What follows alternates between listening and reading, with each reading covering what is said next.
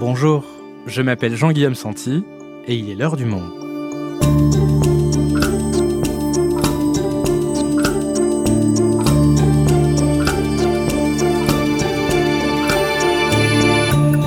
Aujourd'hui, comment l'agence Frontex a-t-elle maquillé des renvois illégaux de migrants en mer Égée?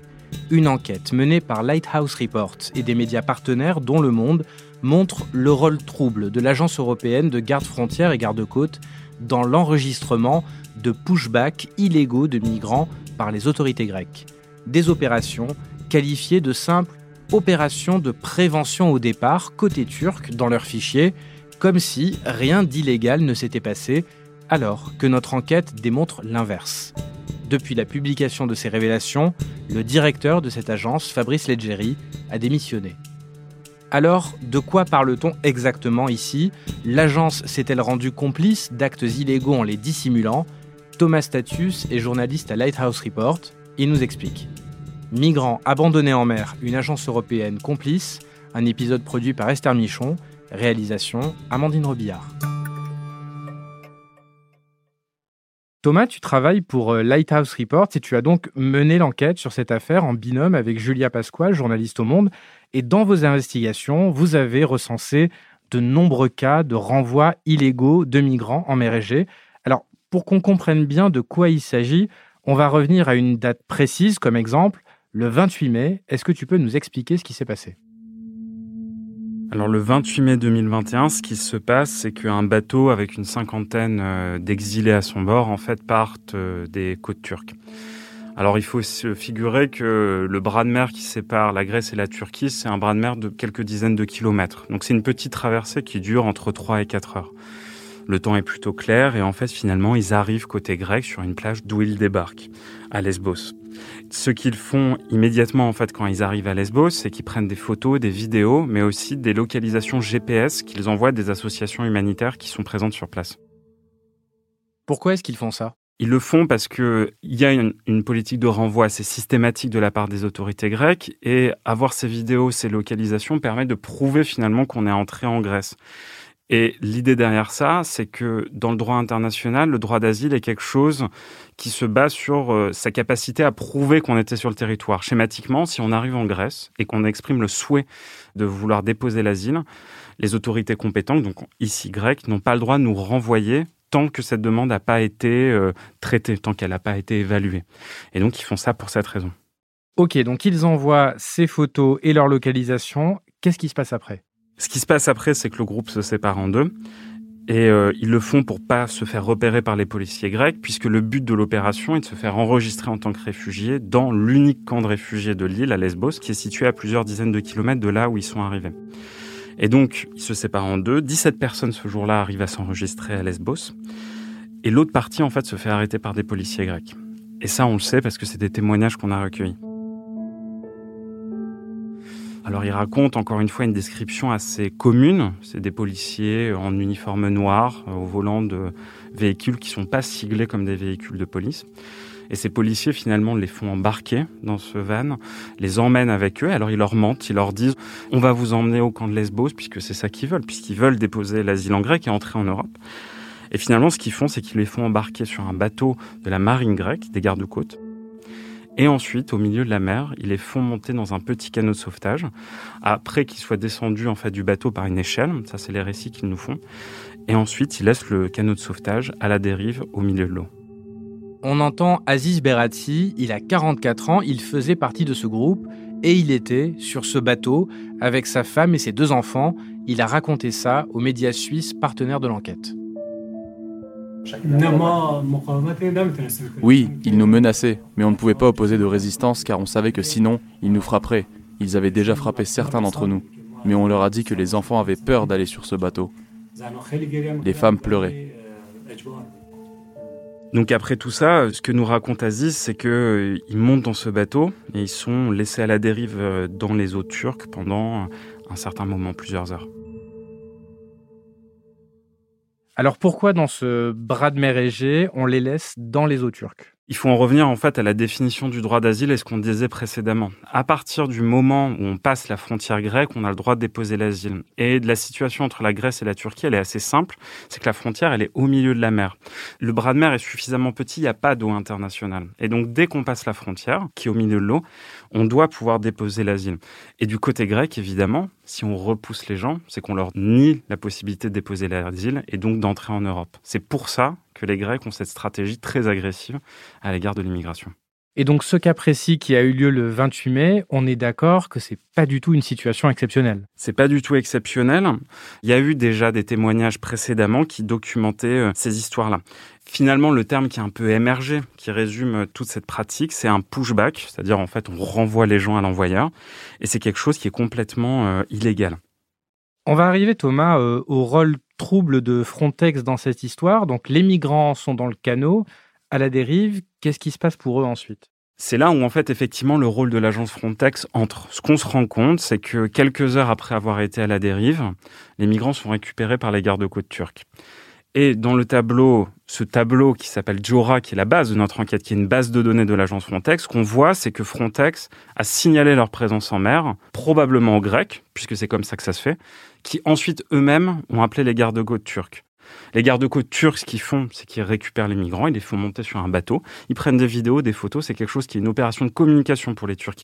Et finalement, après, les gens sont ramenés à terre, interrogés par la police pendant quelques heures, puis ils sont finalement euh, libérés. Mais ce qui est intéressant, c'est que cette histoire est enregistrée par l'agence Frontex comme une opération de prévention au départ. Et prévention au départ, dans le code de l'Agence européenne de garde frontière et de garde-côte, ça veut dire toutes les actions où le bateau n'a pas traversé la frontière.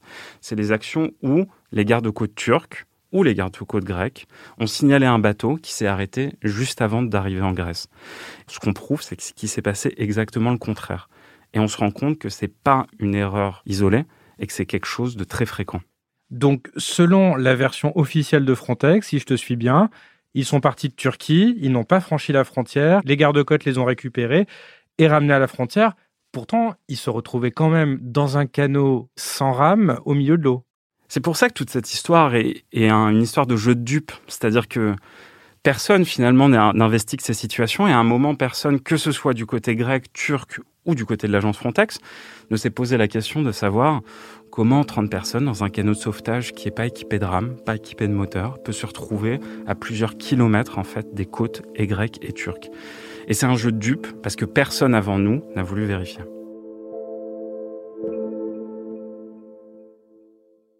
Thomas, avant qu'on se penche sur ce fameux fichier euh, Jora dont tu nous parlais, interne à Frontex, est-ce que tu peux nous rappeler à quoi sert cette agence? Alors l'agence Frontex, euh, c'est une agence qui est créée en 2004. Alors Frontex, c'est la contraction de frontières extérieures. C'est une agence qui initialement est là pour coordonner en fait l'action de tous les États membres en matière migratoire. C'est plutôt une agence d'analystes finalement, des gens qui produisent des statistiques euh, à usage des États membres. C'est une agence qui a connu une véritable montée en puissance, pour utiliser des termes un peu administratifs. Disons que son budget a explosé en 2015, à la faveur en fait de ce qu'on a appelé la crise des réfugiés, c'est-à-dire euh, les guerres dans la zone irako-syrienne, où finalement il va y avoir un afflux assez massif euh, de demandeurs d'asile vers l'Europe. Ils étaient 107 000 en 2013 et 278 000 en 2014. Des hommes, des femmes, des enfants, fuyant les guerres ou les dictatures. Là où cette histoire en fait commence à être une histoire française, c'est qu'à la fin de l'année 2014, début 2015 en fait même, Fabrice Légéry, qui est un Français, membre du ministère de l'Intérieur, euh, est nommé à la tête de l'agence. Alors il a vraiment le profil idoine, c'est un haut administrateur de l'État, énarque, normalien, polyglotte. Alors il parle plusieurs langues, ce qui n'est pas très très commun à l'époque pour les hauts administrateurs de l'État. Il est nommé à la tête de l'agence avec un seul mandat, c'est qu'il est là pour la renforcer, cette agence, en pleine crise migratoire. Et renforcer à l'époque Frontex, ce que ça veut dire, c'est une augmentation de budget, évidemment. Aujourd'hui, euh, le budget de l'agence est peu ou prou de 500 millions d'euros par an. C'est un budget qui a plutôt tendance à augmenter dans les années à venir. Mais c'est aussi recruter des gardes-côtes. C'est-à-dire qu'à l'époque, l'idée de la Commission européenne, qui est toujours la même aujourd'hui, c'est que Frontex doit devenir le premier corps en uniforme. Schématiquement, les premiers policiers européens, même si techniquement ce ne sont pas des policiers. Et là, un officier de Frontex nous parle d'une révolution copernicienne, c'est-à-dire l'agence change de tout au tout, elle devient opérationnelle, c'est-à-dire que des gens sont déployés aux frontières extérieures de l'Union européenne, Frontex envoie des équipements, des bateaux, des hélicoptères, des avions, pour observer ce qui se passe. Et toutes les opérations auxquelles Frontex participe, puisqu'elle participe à plusieurs opérations, il n'y a pas que la Grèce, tout ce qui s'y passe est consigné dans un énorme fichier avec plusieurs millions de lignes qui s'appelle le fichier JORA pour Joint Operation Reporting Application. Et c'est ce fichier qu'on a récupéré et qui est la base de notre enquête. Qu'est-ce que vous avez trouvé à l'intérieur? Ce qu'on a trouvé dedans, c'est la base de la collecte d'informations de Frontex. Donc il y a tout un tas de choses. Il y a euh, des opérations d'interception de, de, passeurs, des saisies de biens qui sont passés d'une frontière à une autre, etc. Et en fait, ce fichier est renseigné de manière très méticuleuse. C'est-à-dire, il est noté la date, le jour, l'heure, comment ça s'est passé l'interception, est-ce que des agents de Frontex étaient présents sur place, etc. Nous, on a regardé plus particulièrement une opération qui s'appelle l'opération Poséidon, qui est en fait l'opération qui concerne la frontière gréco-turque maritime. Et on a regardé plus particulièrement ces opérations de prévention au départ. Entre mars 2020 et septembre 2021, ce qu'on observe, c'est qu'il y a eu 222 incidents dans ce fichier JORA qui sont des incidents de prévention au départ dans le cadre de cette opération qui s'appelle Poséidon. Et ce qu'on a fait, c'est qu'on a regardé ce qui se cachait derrière ces lignes, finalement, en utilisant des sources supplémentaires, que ce soit issues des gardes-côtes turcs, puisqu'ils font des comptes rendus d'opérations, mais aussi des associations, pour en fait finalement essayer de fact-checker finalement ces opérations de prévention au départ, voir vraiment ce qui s'était passé. Et qu'est-ce que vous avez découvert? Eh ben, On s'est rendu compte que pour 22 cas, pour lesquels on a suffisamment d'éléments pour l'assurer, pour 22 cas, donc ce qui représente 957 personnes, les gardes-côtes turcs récupèrent des groupes de migrants au milieu de la mer, dans le même type de canot que celui qu'on a évoqué précédemment. Ce qui indique, à minima, qu'il y a eu une intervention extérieure de la part des Grecs pour les renvoyer dans les eaux turques.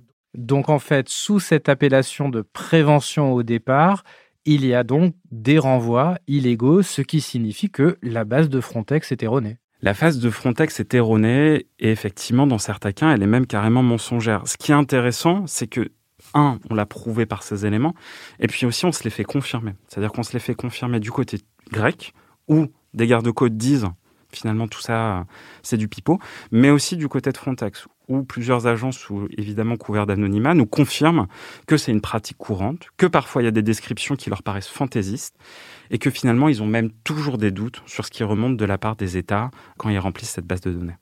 Mais alors cette base de l'agence Frontex, elle est quand même mise à jour avec des informations qui proviennent des États membres, ici en l'occurrence les Grecs. Donc est-ce qu'ils ne peuvent pas dire que finalement on leur a menti à eux mais qu'ils ne pouvaient pas savoir? Ce qu'ils peuvent dire, effectivement, c'est que la base de la collecte de l'information provient des Grecs. Et que donc, ils ne sont pas autorisés à, enquêter sur les agissements des autorités nationales. Et c'est d'ailleurs ce que dit Frontex euh, à ce sujet.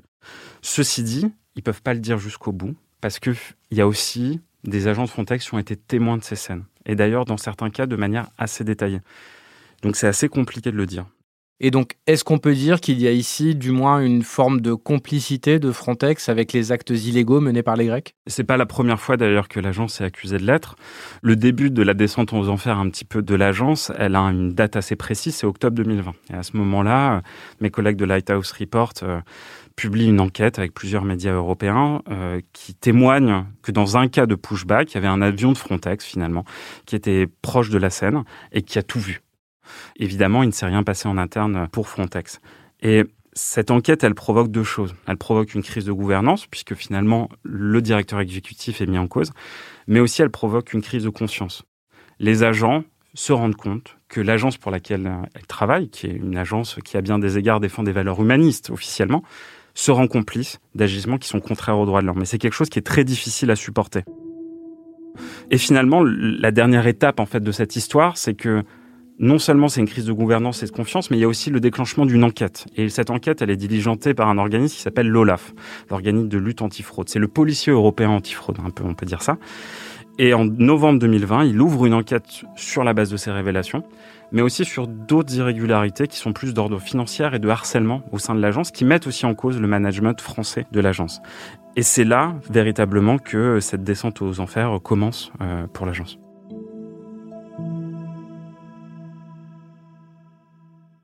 Et alors Thomas, épilogue peut-être de cette descente aux enfers, Fabrice Leggeri, le président de Frontex, a présenté sa démission le 28 avril dernier. Est-ce qu'il en a été contraint? Je suis pas dans la tête de Fabrice Légéry. Ce qu'on a fait avec Julia Pasquale, c'est qu'on a repris le fil des derniers jours du patron de Frontex. Et ce qu'on peut dire à minima, c'est qu'il avait plus le soutien des États membres. Il avait plus le soutien de la France. Il avait plus le soutien de ceux qui l'ont porté à cette position. Et donc, sa position était très, très compliquée à tenir.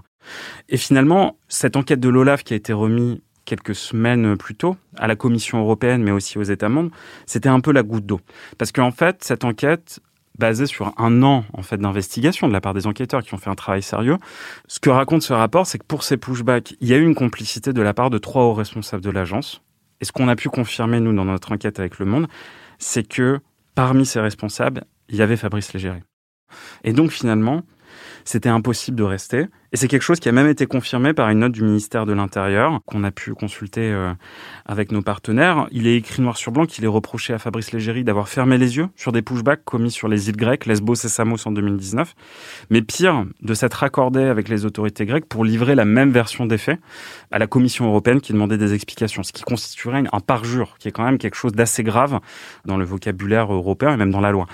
Et à la suite de ça, et c'est là le, dernier étage de la pyramide, si je puis dire, c'est carrément la Commission européenne qui le lâche et qui demande son départ. Et alors lui, comment est-ce qu'il motive cette démission et est-ce qu'il admet avoir fermé les yeux sur ces renvois comme l'en accuse l'Olaf bah, Que nenni. Ce qu'il dit, c'est que finalement, le mandat de l'agence Frontex a été modifié au fil des années et que finalement, la mission qu'on lui a donnée, il était plus possible qu'il la remplisse parce qu'il y avait ces accusations des ONG, parce qu'on lui disait qu'il faisait des pushbacks. Et d'ailleurs, ce point, en fait, il le dit assez clairement à ses équipes dans un mail qu'il envoie le 29 avril aux agents de Frontex juste avant de quitter son poste. Au cours des deux dernières années, discrètement mais efficacement, une narration a pris le dessus selon laquelle Frontex devait être transformé en une sorte d'organisme de défense des droits fondamentaux contrôlant ce que les États membres font à leurs frontières extérieures. Ma vision est et a toujours été que Frontex est, au travers de son corps opérationnel de garde frontières, une agence qui soutient les États membres. Cette vision n'est plus soutenue au niveau politique. C'est pourquoi j'ai pris hier la décision de démissionner. Et alors, comment cette démission elle a été reçue, Thomas?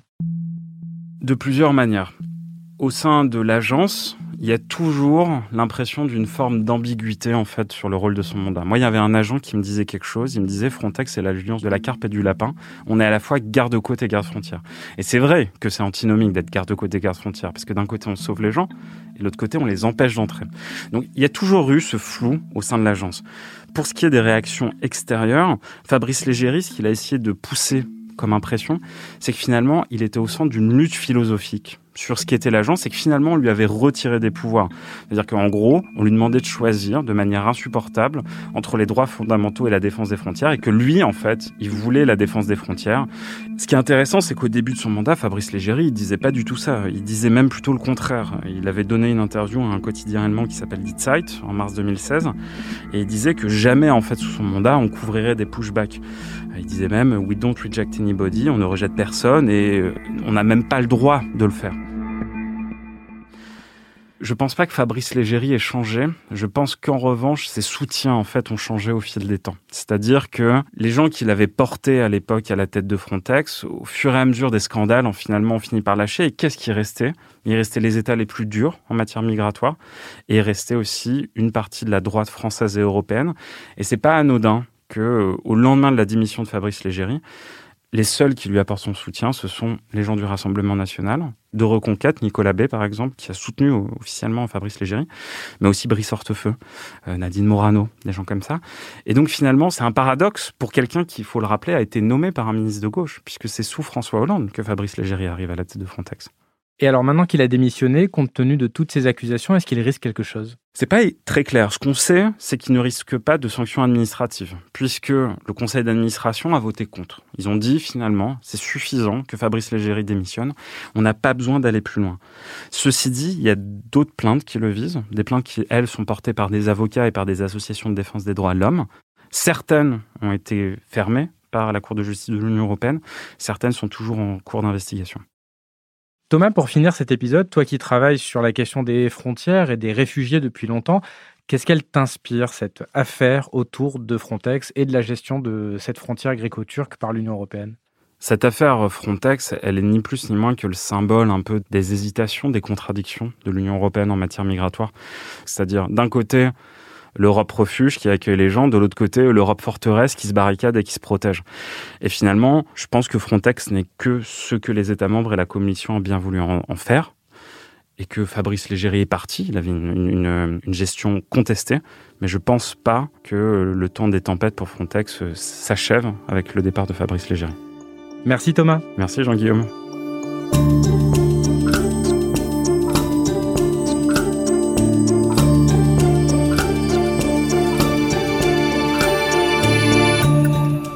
Si vous souhaitez en savoir plus, vous pouvez aller consulter cette enquête co-signée avec notre journaliste Julia Pasquale sur notre site lemonde.fr. Elle a été réalisée avec la contribution de l'équipe de Lighthouse Report, Ted Hong, Bachar Dib, Emmanuel Fredenthal, Gabriel Gatti et Francesca Pierrig. C'est la fin de L'heure du monde, le podcast quotidien d'actualité proposé par le journal Le Monde et Spotify. Pour ne rater aucun épisode, vous pouvez vous abonner gratuitement au podcast sur Spotify ou nous retrouver chaque jour sur le site et l'application lemonde.fr. Si vous avez des remarques, suggestions ou critiques, n'hésitez pas à nous envoyer un email à l'heure du monde. L'heure du monde est publiée tous les matins du lundi au vendredi. On se retrouve donc très vite. À bientôt.